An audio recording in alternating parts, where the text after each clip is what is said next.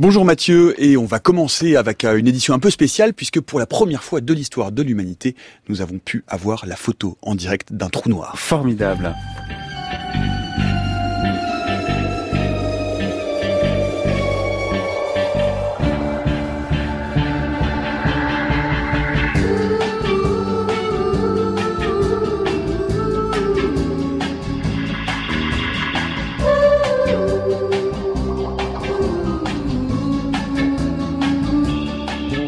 Mais avant de parler de cette première image d'un trou noir, le thème de l'émission de jour, première, deuxième, troisième, quatrième et maintenant cinquième génération. Depuis le 5 avril dernier, la 5G a officiellement été déployée pour la première fois dans un pays en Corée du Sud et devrait débarquer sur nos rivages européens progressivement à partir de l'année prochaine. 4G, 5G, qu'est-ce que ça change? Eh bien ça change à peu près tout selon euh, les opérateurs. Ce n'est pas simplement une question de gain de puissance ou de bande passante, c'est une nouvelle architecture du réseau de téléphonie mobile, un pas vers le déploiement futur des véhicules autonomes et même au passage une économie énergétique. Alors la 5G, comment, pourquoi faire? On en parle tout de suite.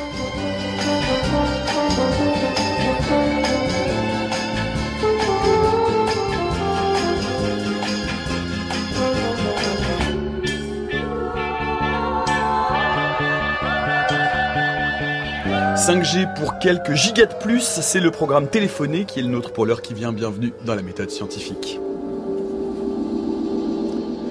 Mais avant de retrouver nos invités du jour, une édition spéciale donc du Journal des Sciences, car aujourd'hui est un jour historique dans l'histoire de l'astronomie. Bonjour Natacha Triou. Bonjour Nicolas.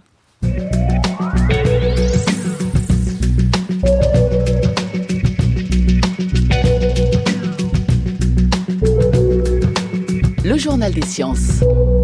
Et oui, on vous l'avait annoncé depuis ces quelques derniers jours, on a fait monter le suspense. L'annonce a été faite il y a tout juste une heure, à 15h heure de Paris. Le réseau de radiotélescope Event Horizon a permis d'obtenir donc pour la première fois de l'histoire de l'humanité l'image d'un trou noir supermassif. Cette image était très attendue hein, au départ. Pour, pour resituer, hein, au départ, un trou, un trou noir, c'est une solution d'équation mathématique, ça n'a qu'une existence théorique. Puis on a commencé à en avoir des indices, et là, enfin, on a une observation directe, un siècle après Einstein. Aujourd'hui, c'est donc un moment historique, c'est aussi historique que les détections des ondes gravitationnelles en 2015. On s'attendait à ce que ce soit là une image de Sagittarius A étoile, le trou noir supermassif de notre Voie lactée. En fait, il s'agit de M87 étoile, le trou noir supermassif de la galaxie M87, qui est mille fois plus loin, mais surtout mille fois plus gros. Alors comment observer un trou noir Puisque problème, par définition, un trou noir est invisible, c'est un astre duquel rien ne peut s'échapper, ni lumière, ni matière. L'idée, c'est de réussir à voir l'ombre du trou noir, c'est-à-dire son environnement, son disque d'accrétion, lui, très lumineux. Alors, est-ce que cette image correspond au modèle de simulation numérique? À quoi ressemble-t-elle? Le suspense a assez duré, je laisse la parole à l'astrophysicien Aurélien Barraud finalement, euh, si on ne savait pas de quoi il s'agit, c'est une image qui serait euh, plutôt euh, anodine, presque imparfaite, relativement floue et semble-t-il désuète. Et pourtant, lorsqu'on a connaissance de ce dont il est question, elle est fondamentalement émouvante. En réalité, il y a quelque chose de presque magique dans ce jeu d'ombre et de lumière qui révèle en creux, en quelque sorte, un des objets les plus mystérieux jusqu'alors de notre univers. Donc comment faire pour voir un objet très sombre dans un environnement très sombre? C'est presque une mission impossible. Finalement, le trou noir va se signer, va apparaître, va se révéler en quelque sorte sur l'image, en ceci qu'il va masquer une partie du disque d'accrétion qui se trouve derrière lui, mais que simultanément, à cause de l'extraordinaire distorsion de l'espace qu'il induit, il va aussi générer ce qu'on nomme un effet de lentille, un peu à l'instar du, loop ou d'un appareil, euh, d'un objectif d'appareil photographique, et va donc en quelque sorte amplifier la lumière d'arrière-plan. Et ce qu'on observe sur cette image, où se distingue en quelque sorte une, un petit trou obscur entouré d'un halo de lumière euh, inégalement réparti, c'est exactement cet effet d'ombre du trou noir par rapport au disque d'agression, mais aussi cet effet d'amplification et de distorsion de l'image d'arrière-plan qui est dû à ce que l'espace est lui-même courbé par l'incroyable présence d'un objet très massif. Voilà, c'est vrai qu'on a tous été un peu émus à l'image de euh, cette première photo euh, d'un trou noir. Il faut dire que cette image a été obtenue, Natacha, via un réseau de radiotélescopes par interférométrie, dont nous avions d'ailleurs déjà parlé dans l'émission. On est en train de vous poster un certain nombre de liens vers les émissions passées qui ont amené à cet instant sur le fil Twitter de l'émission, donc at la méthode FC, ce réseau de radiotélescopes s'appelle l'Event Horizon Telescope. On peut saluer une prouesse technique et instrumentale. Hein. Les défis techniques ont été nombreux, à commencer par la distance. Un M87 étoile se trouve à 55 millions d'années-lumière de nous. Alors si on obtient cette image aujourd'hui, c'est grâce au progrès de l'observation astronomique, et notamment grâce à ce programme EHT. Alors ça consiste en huit télescopes répartis sur toute la planète qui ont été mis en réseau. C'est ça qu'on appelle l'interférométrie à très longue ligne de base. Il y a deux ans, en avril 2017, durant quatre nuits aux bonnes, conditions atmosphériques, Sagittarius A étoile et M87 étoile ont été ciblés. Les télescopes ont récolté une masse de données énorme. C'est-à-dire qu'en une seule nuit d'observation, ils ont collecté 2 pétabits de données, c'est-à-dire 10 puissance 15. Elles ont ensuite été combinées par des superordinateurs. Il fallait compter plusieurs mois pour obtenir quelques pixels d'image. Deux ans plus tard, nous avons une résolution record. L'IRAM, l'Institut de radioastronomie millimétrique, a fourni une partie des instruments utilisés. Les techniques d'observation sont assez fascinantes. Frédéric Gutt est chercheur au CNRS et directeur adjoint de l'IRAM. On l'écoute. La résolution c'est une des meilleures qu'on a jamais obtenues dans, des observations euh, astronomiques. C'est une résolution de 20 microsecondes d'arc, donc 20 millionièmes de seconde d'arc. C'est énorme. La manière de faire pour ça, donc on observe à des longueurs d'onde millimétriques, 1 mm de longueur d'onde, 230 GHz de, de fréquence. Et pour ça, on est obligé d'avoir des antennes millimétriques partout sur la planète, ce qui nous permet de synthétiser une énorme antenne qui aurait plus de 9000, près de 10 000 kilomètres de diamètre. Et on sait que la résolution angulaire d'un télescope, c'est euh, directement proportionnel à son diamètre. Donc là, on est sur des, valeurs absolument euh, phénoménales. C'est l'interférométrie à très longue ligne de base, pour être précis, VLBI en anglais, Very Long Baseline Interferometry. Et donc ça consiste à combiner des télescopes ou des antennes qui sont répartis aux quatre coins de la planète pour après faire de l'interférométrie. Alors ces défis techniques ont été euh, immenses parce que pour faire des observations de ce type, euh, la clé c'est qu'il faut synchroniser absolument euh, tous les observatoires. Il faut synchroniser aussi dans l'espace. Ça veut dire que les signaux arrivent sur chacun des observatoires avec un léger décalage parce qu'ils ne sont pas sur le même endroit sur la planète. Et il faut corriger de ça fait de l'interférométrie, c'est toujours quelque chose qu'il faut corriger les délais entre les, les différentes stations d'observation. Et vous l'aviez dit tout à l'heure, euh, Natacha, hein, les trous noirs sont avant tout une solution mathématique à une équation euh, de la relativité générale. Qu'est-ce que cette image confirme justement ou infirme de la relativité ah bah, générale d'Einstein Cette image justement permet de tester une nouvelle fois, une fois de plus, la théorie de la relativité générale d'Einstein, mais aussi la théorie des trous noirs de Wheeler et celle de Hawking. Alors le fait que cette image ressemble aux dernières modélisations, ça peut avoir un côté décevant. On peut se dire qu'on fait plein d'efforts pour observer quelque chose et on ne trouve pas de surprise. Mais au contraire, en réalité, c'est très satisfaisant. Hein. Ça signifie que la théorie et les simulations sont parfaitement au point. Ces observations nous permettent aussi d'en apprendre plus sur l'horizon des événements et sur l'origine des jets de matière. Alain Riazuelo est astrophysicien, chercheur CNRS à l'Institut d'astrophysique de Paris. L'existence des trous noirs, je pense qu'on peut dire que c'était un fait acquis euh, depuis quelques années. Ce que cette image montre, c'est euh, l'activité quotidienne d'un trou noir. on voit vraiment euh, la matière qui spirale autour de ce trou noir, qui, au bout de quelques années, va peut-être spiraler un peu différemment si le, si le flux de matière euh, varie au cours du temps, etc. etc. Donc, on, on, on voit vraiment euh, ces objets dans un contexte astrophysique, alors que pendant longtemps, c'était des objets plus théoriques parce que les moyens d'observation étaient trop limités. Du coup, euh, vous diriez que ça ouvre quoi comme piste pour l'astrophysique, de piste de recherche? Alors, il y, a deux aspects. D'abord, euh, on va mieux étudier ces objets, on va mieux étudier ces disques de matière autour des trous noirs. Euh, donc on, là, on a l'image du trou noir de la galaxie M87. Il est probable qu'on ait euh, assez rapidement euh, les images d'un autre trou noir, celui de notre propre galaxie. Donc on verra déjà deux objets on l'espère avec sous des angles différents, donc ça va permettre de mieux euh, comprendre tout ça. Euh, ces deux objets évoluent sur des échelles de temps différentes, donc sur les échelles de temps courtes, c'est le trou noir de notre galaxie qui est intéressant sur des échelles de temps plus longues, on va plutôt regarder celui de la galaxie M87. Et puis, on a réussi à fabriquer un outil qui permet de faire des images à très haute résolution. Et donc, quantité d'autres objets astrophysiques qu'on va pouvoir étudier par cette technique. Voilà ce, cette édition spéciale du Journal des Sciences consacrée à cette euh, image, cette première image de l'histoire de l'astronomie, euh, de ce trou noir M87 étoile, ce trou noir supermassif. Vous pouvez bien évidemment continuer, on va en parler euh, à nouveau tout au long bien de la semaine et des jours qui viennent sur France Culture. Je vous renvoie au dossier très complet que vous pouvez retrouver sur notre site franceculture.fr où vous trouverez tout un tas de liens et toutes les émissions que nous avions consacrées bien au trou noir en règle générale puisque nous recevions il y a dix jours à peine Jean-Pierre Luminet, qui euh, est l'un des voilà des artisans justement, euh, entre autres de, de, cette de cette image et de ce programme autour de Event Horizon Telescope, euh, mais aussi l'émission que nous avions consacrée à Sagittarius à étoiles et j'en passe. Tout ça, c'est sur franceculture.fr. Et puis, je le précise encore une fois, c'est une journée chargée en sciences, hein, puisque ce soir sera annoncée une autre découverte très importante en paléontologie. Cette fois, on vous en avait, on vous en reparlera bien sûr dans le journal des sciences euh, de euh, vendredi. En attendant,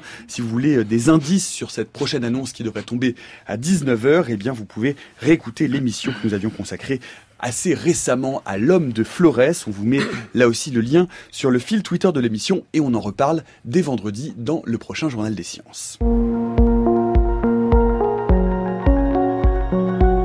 La méthode scientifique, Nicolas Martin. Et à 16h11, nous revenons donc à notre sujet euh, du jour, la 5G déployée euh, en Corée du Sud euh, depuis quelques jours à peine, le 5 avril dernier, bientôt partout en Europe, dans le courant de l'année prochaine très certainement, pour parler des implications techniques, économiques et environnementales également de ce nouveau réseau. Nous avons le plaisir de recevoir aujourd'hui Alain Sibyl. Bonjour. Bonjour. Vous êtes professeur euh, à Télécom euh, Paris-Tech. Vous êtes également euh, secrétaire général d'Ursi France, qui est une société savante sous l'égide de l'Académie des sciences. Et bonjour, Emilio Calvanes Trinati. Bonjour, Nicolas. Vous êtes directeur scientifique, recherche et innovation dans le domaine télécommunications, sécurité et capteurs innovants au CEA Leti. Vous pouvez suivre, comme d'habitude, vous le savez maintenant, hein, cette émission via notre fil Twitter, at la méthode FC, où nous allons poster un certain nombre de liens tout au long de cette heure. Mais pour commencer, comme toujours, nous avons cédé à la tentation de remonter le temps. Alors d'habitude, vous entendez ici des archives euh, lointaines de 1950, parfois même un peu avant. Euh, là, nous sommes remontés finalement euh, beaucoup plus tôt, une petite trentaine d'années à peine, en 1990, c'était l'apparition des tout premiers réseaux de téléphonie mobile en France. Écoutez. Et bientôt en France, tous ceux qui ne peuvent se passer du téléphone auront une occasion supplémentaire de s'adonner à leur plaisir favori. En effet, on prévoit l'arrivée du téléphone sans fil d'ici trois ou quatre ans, un téléphone portable, pas plus gros qu'une calculette, qui permettra de téléphoner de n'importe où dans la rue, exactement comme à Hong Kong, comme ceux qui ont la chance de connaître. Reportage Valérie Benaïs. Une cabine téléphonique dans la poche, le combiné sans fil Pointel permet d'appeler un correspondant à condition de se trouver dans un rayon maximum de 200 mètres autour d'une borne reliée au réseau téléphonique. Actuellement, neuf de ces bornes avec antenne sont implantées dans Valence et une trentaine d'utilisateurs témoins testent le téléphone portatif, un NEC de la communication issu de la technologie britannique. Le marché européen du téléphone mobile numérique devrait représenter 50 millions de postes dans les 10 ans. Les premiers essais techniques et commerciaux effectués par la direction des télécoms à Valence pourraient laisser croire que les industriels français sont en mesure de s'engager sur les créneaux. Ça a l'air d'être une autre époque, un autre temps. C'était hier, Alain Sibyl, votre réaction à ce reportage?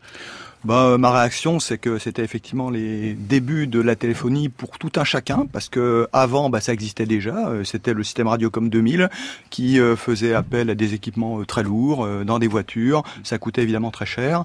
Et cette toute première génération, bah, évidemment, il lui a succédé de nombreuses générations. C'est vraiment le thème de l'émission. Et je crois qu'on a eu des progrès constants et on est un peu aujourd'hui, dans le cas de la 5G, bah, dans la continuation de ces progrès. Emilio Calvanestrinati, votre réaction à cette archive?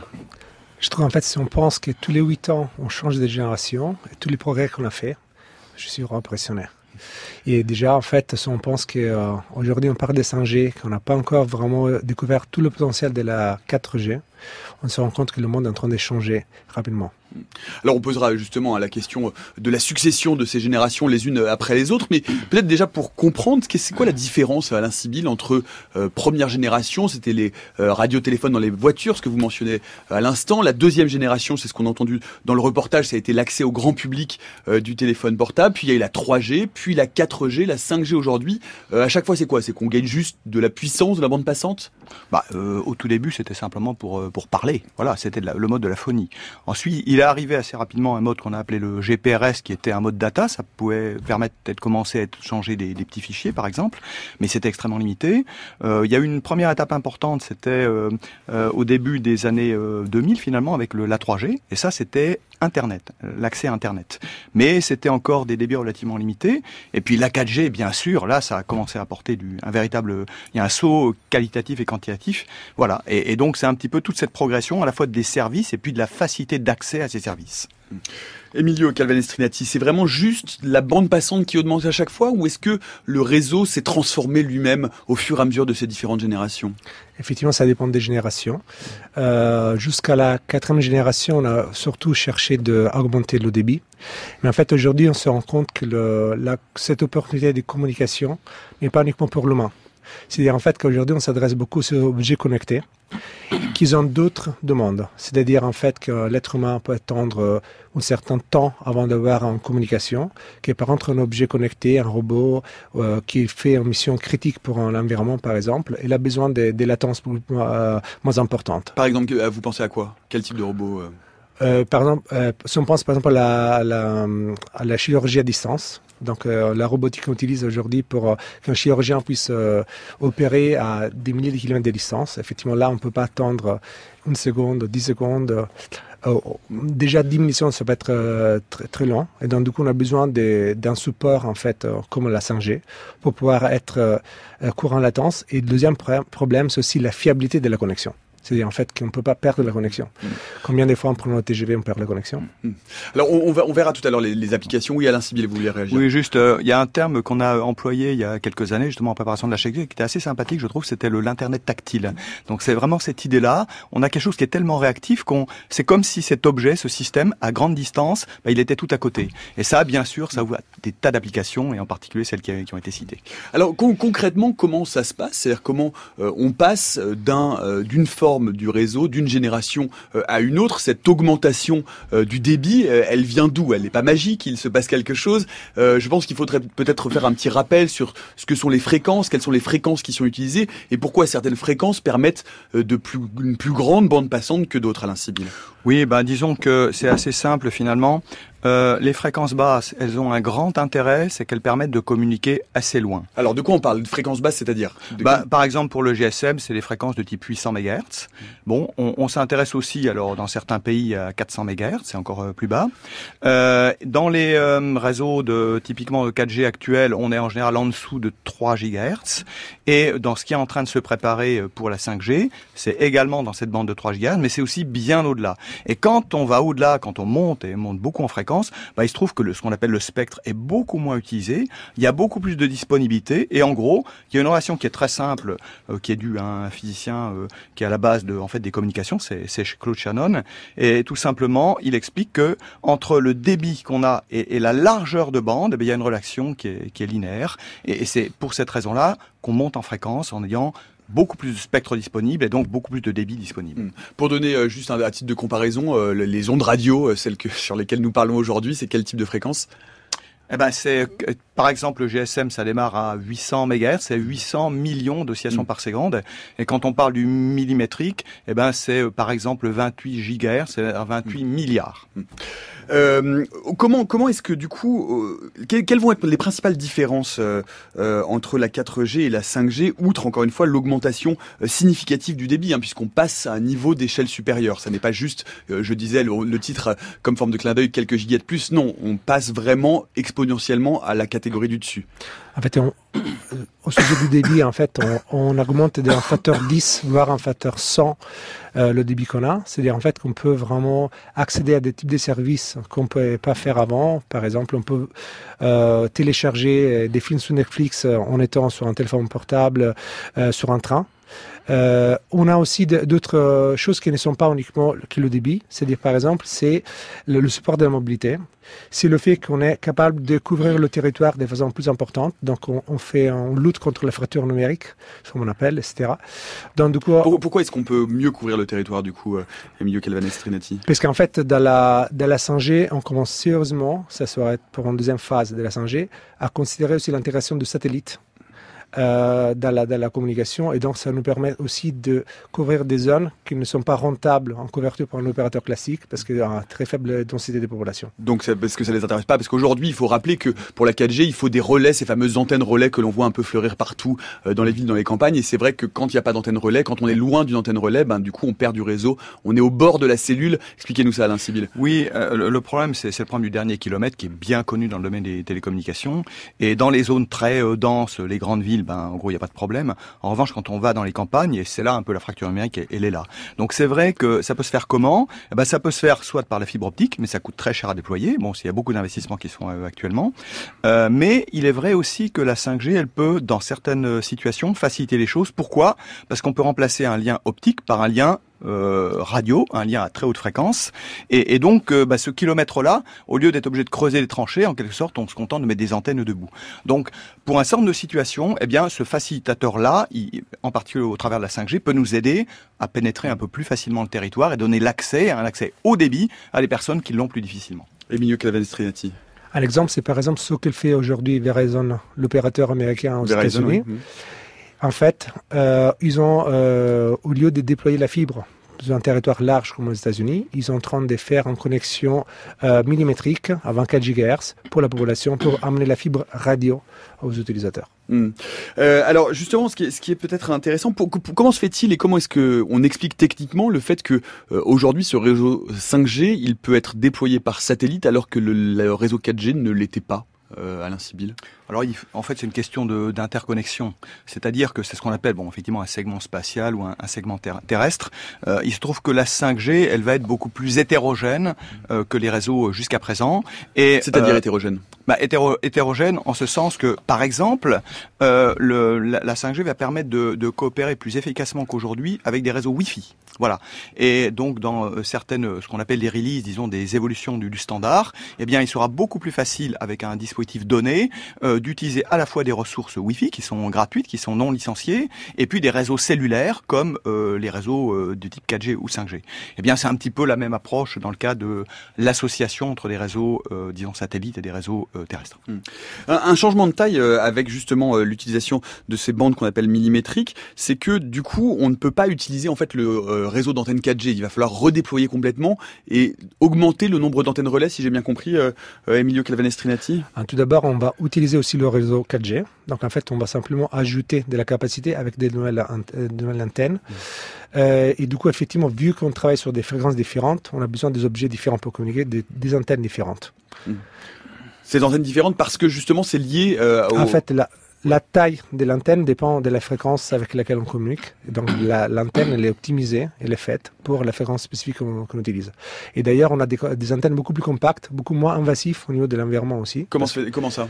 Parce qu'en fait, une, antenne, euh, elle est plus, plus haute la fréquence qu'on utilise pour communiquer, plus euh, petite l'antenne. C'est-à-dire aujourd'hui, en fait, on est capable d'avoir euh, plusieurs dizaines, voire euh, des petites centaines d'éléments dans une antenne millimétrique, que si on faisait la même chose sur une antenne classique aujourd'hui de la 3G ou 4G, on, serait aurait un facteur de forme très grand, c'est-à-dire en fait qu'on pourrait être de l'ordre d'un étage en fait. Hmm. Alain sur euh, cette multiplication euh, des sources et des réseaux, je crois qu'il y a quand même une sorte de changement de paradigme important. Hein. Euh, c'est-à-dire qu'on lit que la 5G constitue pas juste une amélioration, mais que c'est vraiment une forme de ce qu'on appelle un peu dans le langage néo-marketing des télécommunications, une innovation de rupture qui va en fait vraiment basculer sur une autre forme, sur une autre structure du réseau. Oui, euh, c'est-à-dire, euh, en, fait, on, va euh, à la fois utiliser, selon les cas, des fréquences basses et des fréquences hautes. Et donc, comme l'expliquait Emilio, en fait, quand on est sur des fréquences plus élevées, eh bien, on, a des cellules qui sont naturellement plus petites, parce que la propagation est plus courte. Et donc, il va falloir densifier le réseau. Quand on parlait tout à l'heure de l'augmentation de la capacité au cours des générations, bah, il y a deux facteurs qui sont responsables de ça. C'est effectivement, d'une part, la disponibilité de la bande, donc c'est du spectre disponible, mais aussi des cellules plus petites. Parce qu'en gros, c'est assez simple, plus on a des cellules petites, plus, plus proportionnellement, on peut réutiliser les fréquences, et donc globalement sur un territoire donné, on a, on a une capacité élevée. Et donc il va falloir quelque part dans ces, euh, ce réseau 5G euh, savoir euh, exploiter à la fois des fréquences basses avec des cellules relativement grandes et des fréquences élevées avec des cellules relativement euh, petites. Donc ça, c'est quand même, c'est ce que j'appelais les, les, réseaux hétérogènes de, de tout à l'heure. C'est une idée qui n'est pas nouvelle, mais qui simplement de génération en génération prend une ampleur de plus en plus grande et complexifie effectivement l'architecture du système. Emilio Calvanestrinati. Il y a aussi un effet, un effet très intéressant, c'est-à-dire en 4G, un des problèmes plus grands qu'on a eu, c'était de faire front à l'interférence. C'est-à-dire en fait, on, on, déployait un réseau, même dense, mais en fait, on avait euh, que les signaux s'est mélangés entre eux, donc euh, on avait des problèmes d'interférence, on ne pouvait pas forcément avoir le signal qu'on voulait recevoir. Pourquoi est-ce que les signaux se mélangeaient? Je peux faire un exemple. Pensez, vous allez, vous êtes invité en fête chez quelqu'un, vous êtes le premier arrivé. Vous parlez avec la personne que vous invitez, vous êtes deux, vous parlez normalement, calmement. Voilà. Après, il arrive d'autres personnes. Vous commencez à faire un groupe de façon polie. Chacun parle à son tour. Après, il arrive d'autres personnes. Il y a un autre groupe à côté de vous qui commence à parler. Ben, en fait, eux parlent à côté de vous. Vous commencez à hausser la voix parce que vous n'entendez pas trop les gens de votre groupe. Eux ils commencent à hausser la voix. Arrive encore des personnes et un autre groupe. Tout le monde hausse la voix. C'est ce qu'on appelle l'effet fête party effect, c'est-à-dire mm -hmm. en fait tout le monde commence à crier et personne s'entend. Ça c'est un problème qu'on a vécu dans la, dans la 4G et en fait on a trouvé des solutions, les, la coordination multipoint comme, comme on l'appelle. Mais en fait un, un 5G, la beauté de la, de la radio millimétrique, c'est vu son défaut des courtes portées, aussi on interfère moins. C'est-à-dire en fait on a moins des voisins. Et du coup ça nous permet effectivement de densifier le réseau sans déranger les autres. Et en plus, les, les, vu qu'on peut faire des, des antennes petites, on peut faire des, euh, assembler plusieurs antennes, être plus directif de la communication, et donc du coup, on a, moins des points du réseau dans lesquels on va interférer. Hmm. Si, je comprends bien, par ailleurs, effectivement, l'une des différences avec euh, ces ondes millimétriques, c'est que avant, euh, dans la 4G, euh, c'était des ondes qui étaient émises à 360 degrés. Là, on peut avoir des faisceaux directionnels, et donc en densifiant le réseau, on peut avoir finalement un, un, un, meilleure réception, en tout cas un signal plus dirigé euh, à Incibile Pas forcément 360 degrés, souvent c'était euh, les stations de base étaient sectorisées, mais c'était typiquement 120 degrés par exemple. Euh, effectivement, la, le fait qu'on travaille à des fréquences relativement élevées, comme l'a expliqué euh, Emilio, que la, la longueur d'onde est petite, ça permet de faire des entailles de taille modérée. Et du coup, on peut mettre beaucoup d'éléments.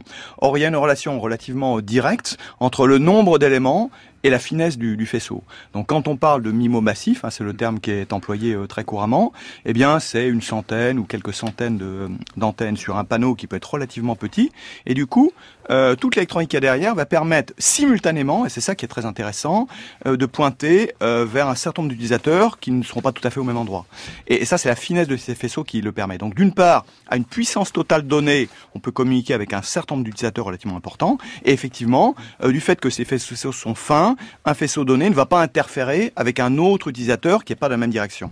Donc ça, c'est un vrai saut également qualitatif et quantitatif par le fait d'utilisation de ces, antennes de taille raisonnable, mais avec un très grand nombre. Mmh.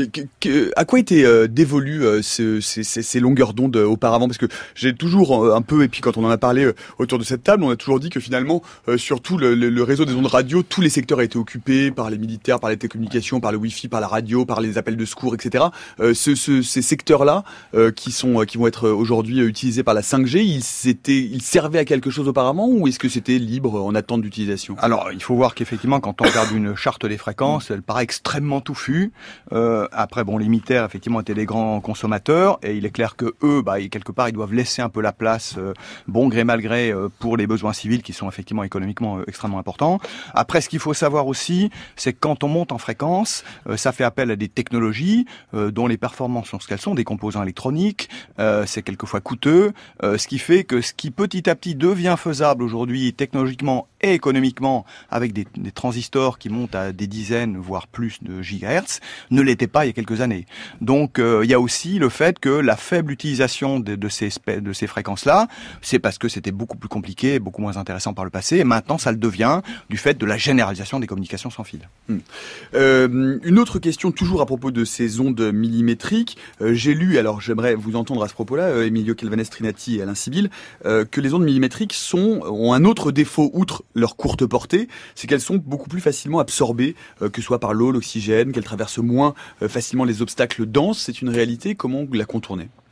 Alors, en fait, effectivement, on a un problème de propagation avec les ondes électromagnétiques et les ondes euh, millimétriques, c'est-à-dire en fait que on, on, euh, on, on, passe mal les obstacles. C'est-à-dire en fait que si on prend par exemple la, la, radio, les ondes de radio, on peut passer les montagnes, qui en fait avec un onde, lettre, un, un onde millimétrique, on peut même pas passer la main, une bouteille, euh, un caillou, parfois etc. Donc c'est-à-dire en fait qu'on est obligé d'être un lien direct de communication.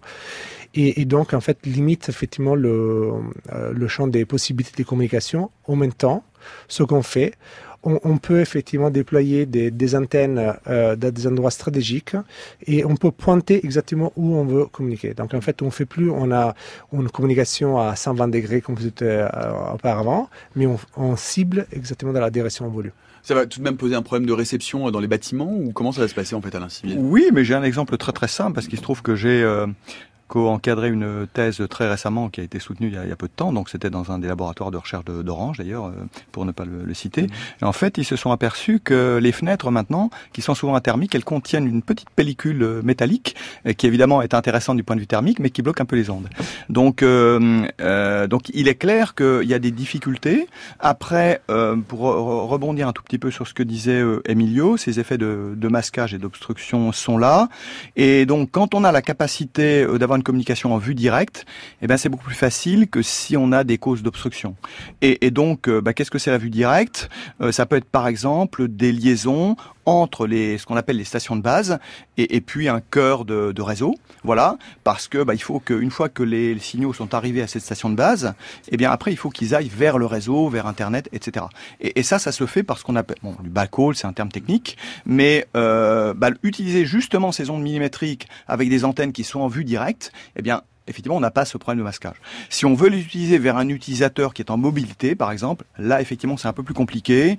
Et euh, c'est la raison pour laquelle ces ondes, enfin, une des raisons pour lesquelles ces ondes millimétriques ne seront pas utilisées de façon aussi générale que les ondes à plus basse fréquence. C'est-à-dire en complément avec la 4G euh, 4G, oui, tout, tout, à fait, effectivement. Mais disons que c'est plutôt du relativement euh, courte portée. Donc, si on veut de l'accès à très très haut débit, eh bien, c'est possible, mais en faisant attention, effectivement, à cette directionnalité, à ces effets de masquage, et puis à une distance qui ne peut pas être extrêmement élevée. Emilio Calvanestrinati. En fait, quand même, en même temps, on sait aussi suivre des objets en mouvement.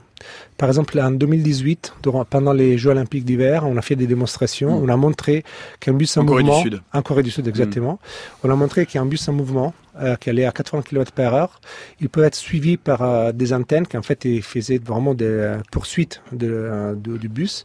Il peut livrer jusqu'à 5 gigabits par seconde de communication. Qu'est-ce que ça veut dire 5 gigabits par seconde? On était capable de montrer une vidéo à haute définition en vidéo 360 degrés.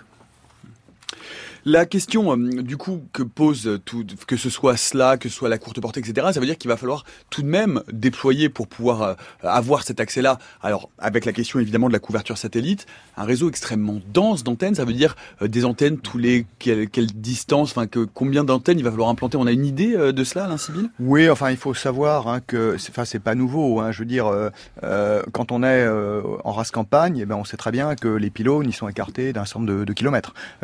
même aujourd'hui aujourd'hui, et, même depuis la 3G et, et, avant. Alors que quand on est en ville dense et qu'on a beaucoup d'utilisateurs, eh ben on parle de microcellules. Donc on est toujours dans cette continuation-là, et même dans le cas de la 4G et 4G, on parlait déjà de femtocellules et de picocellules.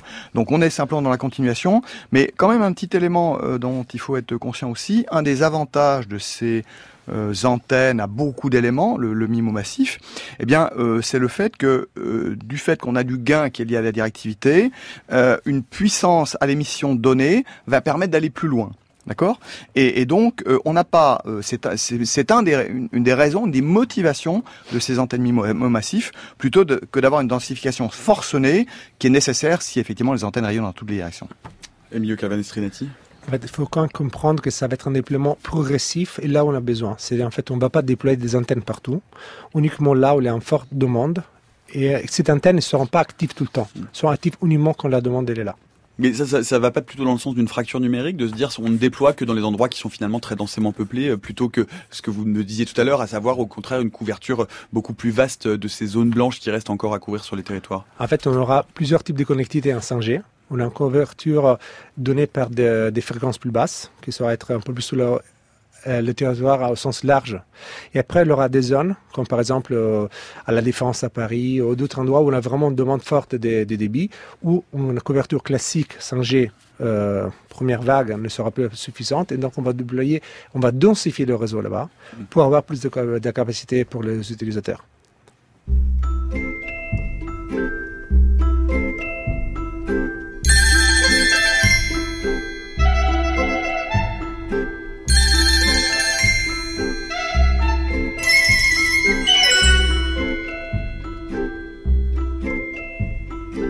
Quand on se quitte et que tu me téléphones, j'ai de la peine pour des tas de raisons. Ça me désole que ta voix me résonne dans l'oreille et que tu sois pas là. Puis tu parles trop près de l'écouteur. Je sais que tu m'aimes, mais crie pas si fort.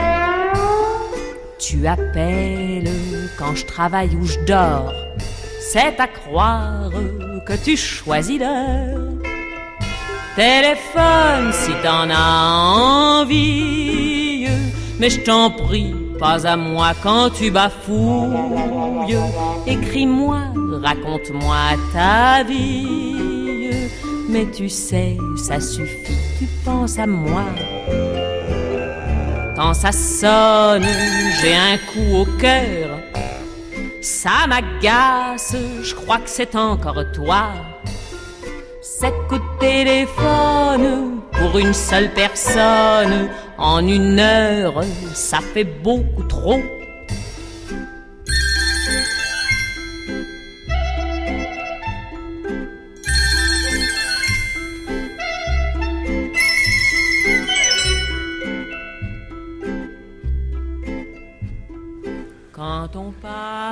La voix de Juliette Gréco à 16h35 sur France Culture, la complainte du téléphone, puisque nous parlons du déploiement du réseau 5G euh, tout au long de cette heure. Je vous renvoie une fois de plus, euh, si vous nous rejoignez maintenant, euh, au journal des sciences spéciales que nous avons eh bien réalisé tout à l'heure en ouverture de cette émission sur autour de cette annonce et surtout de cette magnifique image, la première photographie de l'histoire de l'humanité d'un trou noir super massif M87 étoiles. On en a parlé au tout début de cette émission dans le journal des sciences de Natacha Vous pouvez retrouver un dossier complet euh, sur franceculture.fr. Revenons à nos moutons, revenons à nos téléphones, revenons à la 5G. Euh, nous en parlons euh, avec Alain Sibyl, qui est professeur à Télécom Paritech, et Emilio Calvanes Trinati, qui est directeur scientifique, recherche et innovation au CEA Leti. Mais comme tous les mercredis, aux alentours de 16h30, c'est l'heure de retrouver la recherche montre en main. Voilà, un scientifique euh, qui vient nous présenter ses travaux de recherche et de thèse tous les mercredis euh, en quelques minutes. Nous avons le plaisir aujourd'hui euh, d'accueillir Maël Giraud. Bonjour. Bonjour. Vous êtes en deuxième année de thèse CIFRE entre l'Université Versailles-Saint-Quentin et Nokia Bell Labs France. Le titre de vos travaux, Paradigme d'ordonnancement et de routage pour l'absence de contention dans un réseau dans un contexte 5G et au-delà. Bienvenue donc à la recherche montre en main, on vous écoute. Merci beaucoup. Alors donc je vais vous présenter mon, mes travaux de thèse. Alors pour ça, je vais d'abord introduire le fonctionnement des réseaux mobiles, des réseaux cellulaires. Alors, quand on passe un appel ou qu'on se connecte sur Internet avec notre téléphone, euh, le téléphone communique avec une antenne radio. Cette antenne radio, elle, elle est connectée à un centre de calcul. Et euh, ce centre de calcul lui-même est connecté au réseau opérateur afin de pouvoir donc euh, interagir avec les autres centres de calcul de cet opérateur-là ou alors carrément interagir avec les, réseaux des autres opérateurs. De cette façon, on va pouvoir connecter plusieurs mobiles de plusieurs opérateurs différents ou carrément se connecter à un serveur quand on va sur Internet depuis notre téléphone. Alors dans ma thèse, je m'intéresse euh, principalement au réseau qui se situe entre euh, l'antenne et le centre de calcul, réseau qu'on appelle réseau frontal. Euh, l'objectif qu'on voudrait faire, un des objectifs dans la 5G, ce serait de déplacer les ordinateurs qui se trouvent au pied des antennes à l'intérieur des centres de calcul et de façon à pouvoir déjà faire des économies d'énergie et pouvoir faciliter la maintenance, etc. En fait, on appelle ça le cloud, c'est déjà assez à la mode. Euh, on utilise presque tous déjà le cloud tous les jours pour écouter de la musique sur Spotify, par exemple, Deezer, regarder des vidéos, Netflix, YouTube, etc., stocker des données. Donc, euh, le centre de calcul et les antennes échangeraient des messages, qui contiendraient les données euh, de les données radio. Et ces messages qui sont échangés, ils sont à la fois très nombreux et très gros, et ils ont une forte contrainte de temps de trajet. Donc l'objectif dans ma thèse, ça va être de réduire le plus possible ce temps de trajet que j'appellerai latence, qu'on définit comme latence. Pour comprendre pourquoi ça pose problème, je vais essayer de comparer euh, un réseau euh, classique au réseau routier. Quand on a deux, routes qui se rejoignent sur une même route et que des voitures arrivent en même temps des deux routes, forcément on a des feux rouges ou des stops euh, de façon à faire attendre une des deux voitures pour que l'autre passe et qu'il n'y ait pas d'accident.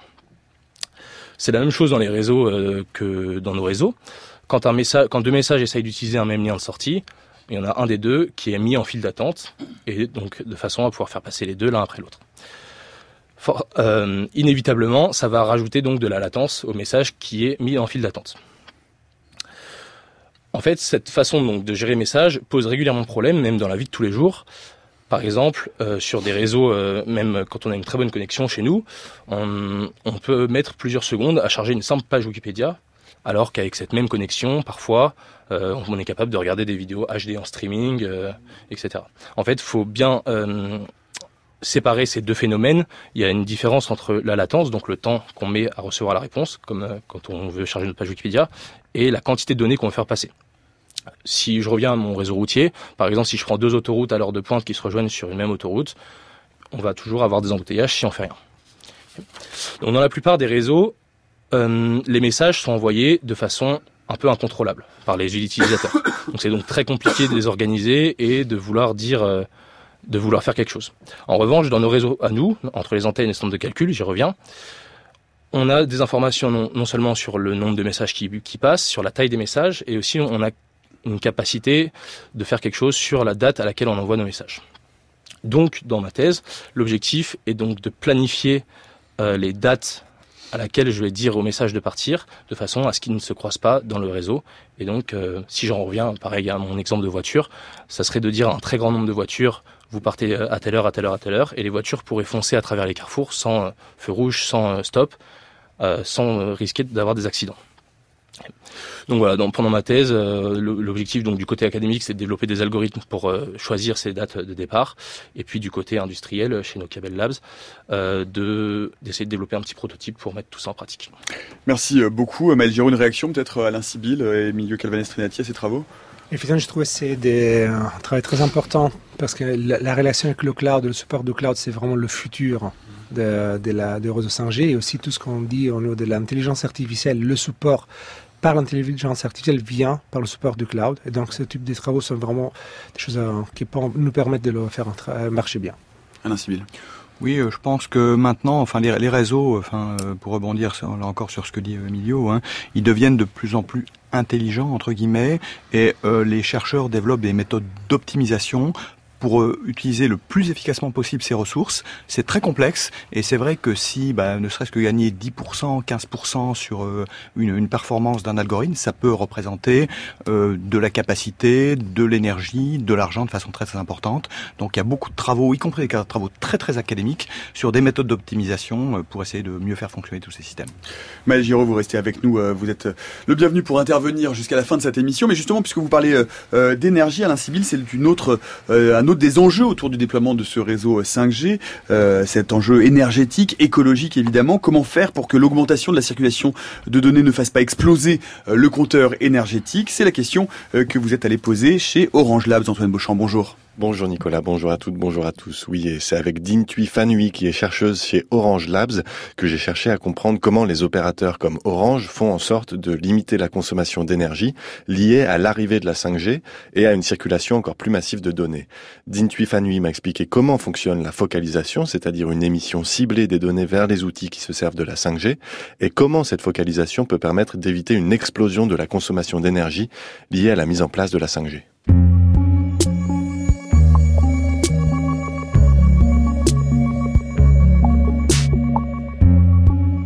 Travaille euh, sur euh, la focalisation. Donc euh, c'est la possibilité d'émettre plutôt en direction de l'usager qui a besoin de recevoir les données, le SMS, la vidéo, etc., plutôt que d'émettre dans toutes les directions comme on fait aujourd'hui. Et cette technologie, maintenant, est une brique essentielle, la cinquième génération, parce qu'elle permet d'atteindre des hauts débits, de servir plus d'usagers en haut débit, et aussi de faire ça de manière plus efficace euh, en énergie pour le réseau. Et mes travaux de recherche concernent aussi euh, le coup d'après, donc les évolutions de la 5G. C'est comment faire fonctionner cette focalisation dont on connaît déjà les avantages pour euh, des services qui sont plus compliqués à servir, tels que les petits objets connectés bas coût, élargir l'application de la focalisation à ces nouveaux usages. Par contre, ça, c'est la recherche un petit peu plus amont. Je voudrais comprendre un petit peu en termes euh, de dépenses énergétiques. Si la 5G fonctionnait sur les mêmes bases que la 4G, quels seraient les ratios et euh, comment finalement la 5G serait très énergivore? Oui, donc en fait, euh, si on faisait comme avant, c'est-à-dire si on laissait les stations de base émettre en toute direction, on dépenserait plus. Donc je peux vous donner un argument théorique qui est connu depuis très longtemps. En fait, c'est avec cet argument qu'il y a eu des développements scientifiques sur le sujet. Voilà, vous prenez euh, un élément rayonnant qui euh, transmet dans toutes les directions et vous émettez à une certaine puissance. Si au lieu de faire ça, vous prenez euh, 10 éléments rayonnants et qu'ils sont intelligents et coordonnés de manière à transmettre dans une certaine direction, eh ben vous pouvez diminuer la puissance à émettre pour le même débit pour la même puissance reçue au niveau de la cible par 10. D'accord? Donc ça, c'est la théorie. Après, dans la pratique et la mise en œuvre, il y a plein d'éléments qui entrent en compte, euh, la manière dont on l'implémente, euh, les tailles des antennes, l'environnement de propagation, etc. Dans la pratique, on n'observe pas des gains euh, aussi énormes, mais on sait, d'après les équipements qu'on est en train de, voir des équipementiers, qu'on a un gain d'énergie qui est considérable, important, intéressant. Et c'est pour ça que la focalisation est euh, incontournable dans la 5G, surtout pour les fréquences euh, plus élevées que les fréquences de la 4G, donc typiquement 3,5 GHz en France, ou les futures fréquences en millimétrique. Est-ce que voilà, du coup, il va falloir euh, installer de nouvelles antennes? Et si oui, de quel type elles seront? Et qu'est-ce que ça aura comme euh, impact sur euh, le ciblage notamment de la transmission des, des communications, des informations? Oui, donc c'est une nouvelle génération de réseaux. Donc il y aura des nouveaux équipements, mais par contre, L'idée, c'est plutôt de réexploiter euh, les sites euh, où les antennes actuelles sont déployées et si possible même d'empiler plusieurs générations euh, sur le même site, avec si possible en conservant même la même taille, quoi. C'est-à-dire la même taille d'antenne, arriver à mettre dedans plusieurs générations par rapport à, la focalisation. Donc l'intérêt de la, focalisation, c'est que avant, quand vous receviez un SMS, le réseau, il ne sait pas où vous vous trouvez. Donc, euh, il fonctionne un peu comme un, lampadaire ou comme la tour Eiffel et il émet dans toutes les directions dans une zone de couverture. Donc, c'est hyper pratique. Ça a fonctionné depuis la 2G. Vous recevez votre message où que vous soyez. Mais c'est pas très efficace énergétiquement parce que finalement, ce message, il est diffusé ailleurs. Donc, l'idée, c'est de réduire tout ce qui est superflu, hein, tout ce qui est mis ailleurs qui sert à rien, et de conserver ce qui est essentiel. Donc euh, l'impact, euh, l'impact de la focalisation, c'est surtout au niveau réseau. On va être plus efficace énergétiquement et puis aussi on va pouvoir euh, servir plus d'usagers en même temps. On va augmenter la capacité du réseau. Comment on fait ça du coup techniquement? Comment on arrive à ce degré de précision et comment on arrive à cibler finalement l'envoi, l'émission de l'information pour qu'il n'y ait pas de déperdition d'énergie? Pour expliquer la focalisation, j'aime bien utiliser un exemple de focalisation qui n'est pas encore aujourd'hui dans la 5G, mais qui ressemble beaucoup à des méthodes de focalisation qui existent dans la 5G. Et donc cette méthode, ça s'appelle le retournement temporel. J'aime bien utiliser cet exemple parce que ça, permet de comprendre comment ça fonctionne. L'idée, c'est que euh, les smartphones, les devices 5G vont envoyer un bip, un signal pilote. Ce petit bip, cette séquence pilote, elle est connue euh, du réseau et donc elle se propage dans le milieu et donc euh, elle va être euh, réverbérée par les, obstacles, etc. Et donc au niveau de l'antenne relais, qui est équipée de plein de petits éléments capables d'écouter, on va enregistrer les bips et les échos des bips. On appelle ça estimer le canal de propagation entre le terminal mobile et l'antenne relais du réseau. Et donc on reçoit plein d'échos, c'est quelque chose de complexe. Et il se trouve que si l'antenne relais émettait les bips et les échos qu'elle a reçus à l'envers temporellement, ce qu'on observerait, C'est donc la, deuxième réaction que vous êtes en train de montrer. dans une deuxième étape, on observerait une reconvergence des ondes vers le téléphone. On aurait en quelque sorte inversé le temps. Voilà, et donc cette idée d'utiliser la connaissance du canal de propagation à partir d'un bip du téléphone, en fait, pour focaliser vers lui, elle est utilisée par toutes les méthodes de focalisation, pas que le retournement temporel. Le retournement temporel, il met à l'envers les échos qu'il a reçus. Il y a d'autres méthodes différentes, mais c'est le même principe, c'est l'apprentissage. Donc en gros, votre euh, téléphone, il va de temps en temps envoyer des petits bips qui vont permettre au réseau de focaliser vers lui et euh, de le faire même dans des milieux compliqués où il y a de la réverbération, de l'écho, des obstacles, même à travers les murs, etc. Donc euh, les avantages de cette méthode, c'est que du coup, l'antenne relais, au lieu d'émettre bêtement dans toutes les directions, elle va mettre beaucoup moins d'énergie dans la bonne direction au bon moment pour la personne qui est intéressée par cette énergie et ce message. Quoi. Voilà ce réseau 5G qui serait finalement euh, non pas énergivore mais vecteur d'économie d'énergie euh, compte tenu du volume de données supplémentaires qui va transiter. On a du mal quand même, c'est un peu contre-intuitif ou paradoxal d'imaginer que ce réseau va être moins gourmand en énergie, Alain Sibyl. Oui, enfin, c'est des efforts que font les, les, enfin, les équipementiers, euh, les, tous les chercheurs qui développent ces technologies depuis de nombreuses années. Sinon, effectivement, passer de quelques kilobits à des gigabits, on aurait un gros problème. Mais une chose que je voudrais dire quand même qu'on n'a pas encore dite, qui me paraît assez importante, c'est que euh, le domaine énergétique est évidemment très essentiel pour nos sociétés et euh, on en consomme beaucoup. Mais on va essayer... Trop, diraient certains. Oui, certainement, mais on va essayer quand même aussi de, euh, de générer de l'énergie, des puissances. Il y, a, il y, a, différentes solutions pour ça qui peuvent être très locales. Et euh, des recherches sont menées déjà depuis pas mal d'années. C'est dans le domaine des smart grids. Mhm. Smart grids, ça permet à des opérateurs de réseaux euh, d'énergie électrique, par exemple, euh, d'avoir des petites sources comme ça, euh, mais il faut les gérer parce que bah, il faut que cette énergie, elle peut être utilisée localement, elle peut être remontée vers le réseau. Et pour ça, il faut beaucoup d'informations, beaucoup de données pour que les, les opérateurs de, de réseau sachent puissent utiliser efficacement cette énergie-là. Et effectivement, la 5G, entre autres, permettra de remonter toutes ces données et de savoir efficacement utiliser ces sources d'énergie donc ça fait partie, disons, dans les marchés, dans les développements technologiques, un petit peu des idées forces, vraiment d'exploitation de la 5G pour des besoins sociétaux euh, euh, importants. Emilio Calvanez Strinatis, ce qu'il faut bien comprendre, c'est que le réseau 5G ne va pas consommer moins d'énergie que la 4G, euh, il va en consommer moins que n'en consommerait la 4G à puissance équivalente. Exactement. En fait, il y a 10 ans à peu près, il y a eu un grand travail de recherche mené par des, industriels, des académiques, c'est un groupe qui s'appelait Green Touch, en fait le but c'était de réduire d'un facteur 1000 la consommation énergétique du réseau. Pourquoi un facteur 1000 Parce qu'on prévoyait que sur une période de 10-20 ans, on avait un facteur 1000 d'augmentation de la capacité demandée. C'est en fait qu'on veut transmettre plus mais avec le même budget d'énergie. Comment on fait Les ingrédients sont plusieurs. Effectivement, la focalisation, on a dit que c'était très importante.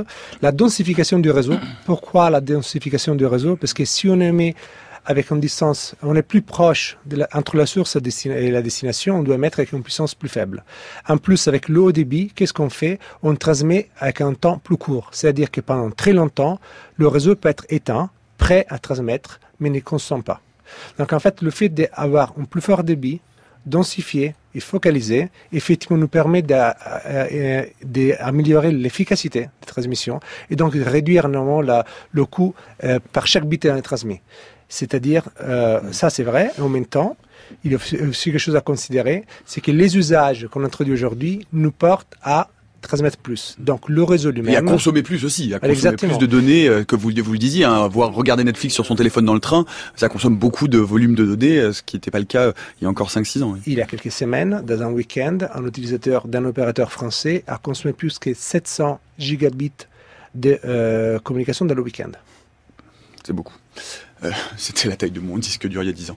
Euh, oui, oui Alain Sibyl. Euh, juste un petit élément. Il y a des retombées positives aussi du fait qu'on ait des plus petites cellules, parce que tout simplement les émetteurs de ces stations de base, de ces points d'accès, ben, ils vont émettre moins de puissance, et comme ils émettent moins de puissance, ben, ils ont moins besoin d'être refroidis tout simplement. Et donc, par exemple, le système de climatisation qu'on a des stations de base, ben, on va s'en affranchir beaucoup, de plus en plus, et c'est un système qui consomme beaucoup d'énergie. C'est vraiment de l'énergie très mal utilisée. Oui, euh, Emilio Calvanestrinati, en un mot. Il y a aussi le fait qu'il a deux types de consommation. On a la consommation du réseau, mais aussi la consommation des, équipements.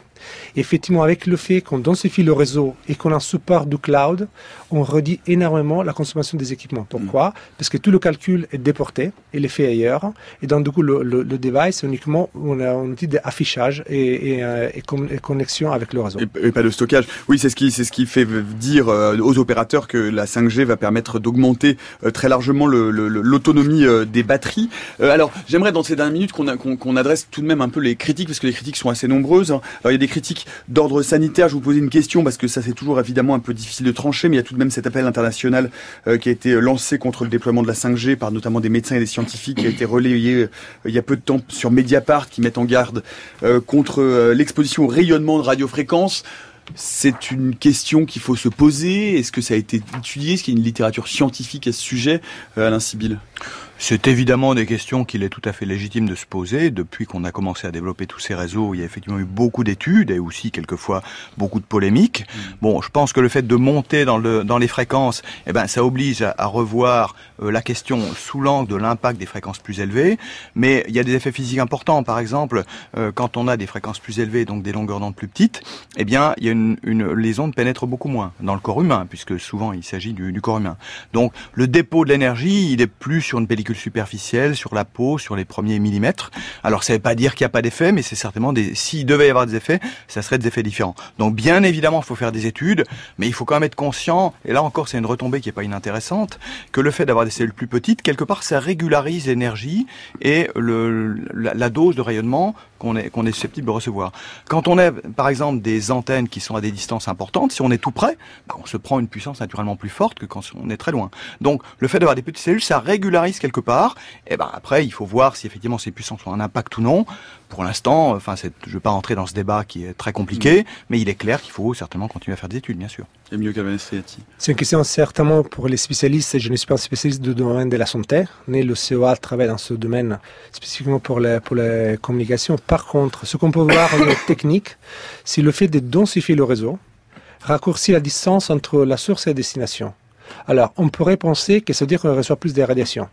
Une étude qui était faite pour la 4G, dans un projet payé par la Commission européenne, LexNet, a montré que si on reçoit un de réseau, on reçoit 60 de téléphones portables. C'est-à-dire en fait que réduire la distance entre l'antenne avec laquelle de communication et le, et, le, téléphone nous permet de réduire énormément la radiation plus importante que celle qui vient du téléphone.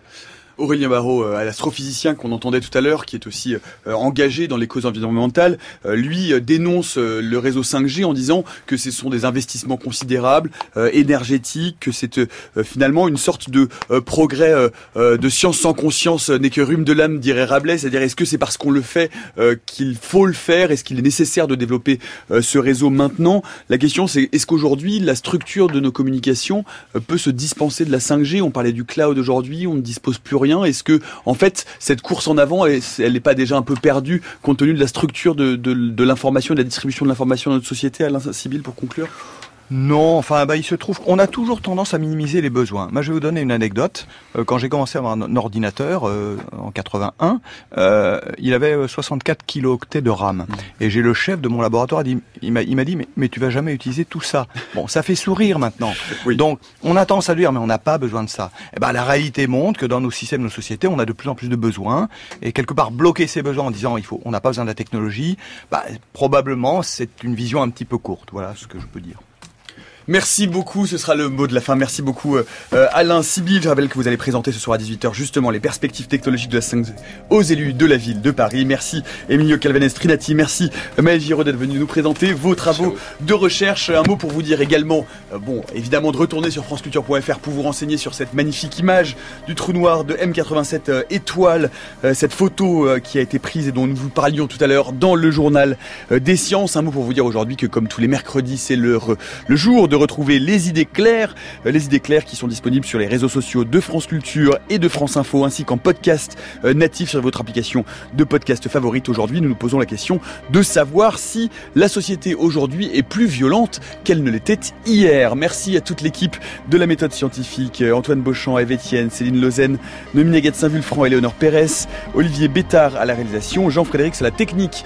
Demain, eh bien, demain, nous reviendrons sur un événement historique dans l'espace aussi. Ça n'est pas la photo du trou noir. C'est quelque chose qui s'est passé il y a 50 ans tout juste. C'était au mois de juillet, mais comme au mois de juillet, eh il n'y a pas de méthode scientifique parce que c'est les vacances. Eh demain, on vous parle des 50 ans des premiers pas de l'homme sur la Lune. Ce sera demain à 16h jusqu'à preuve du contraire.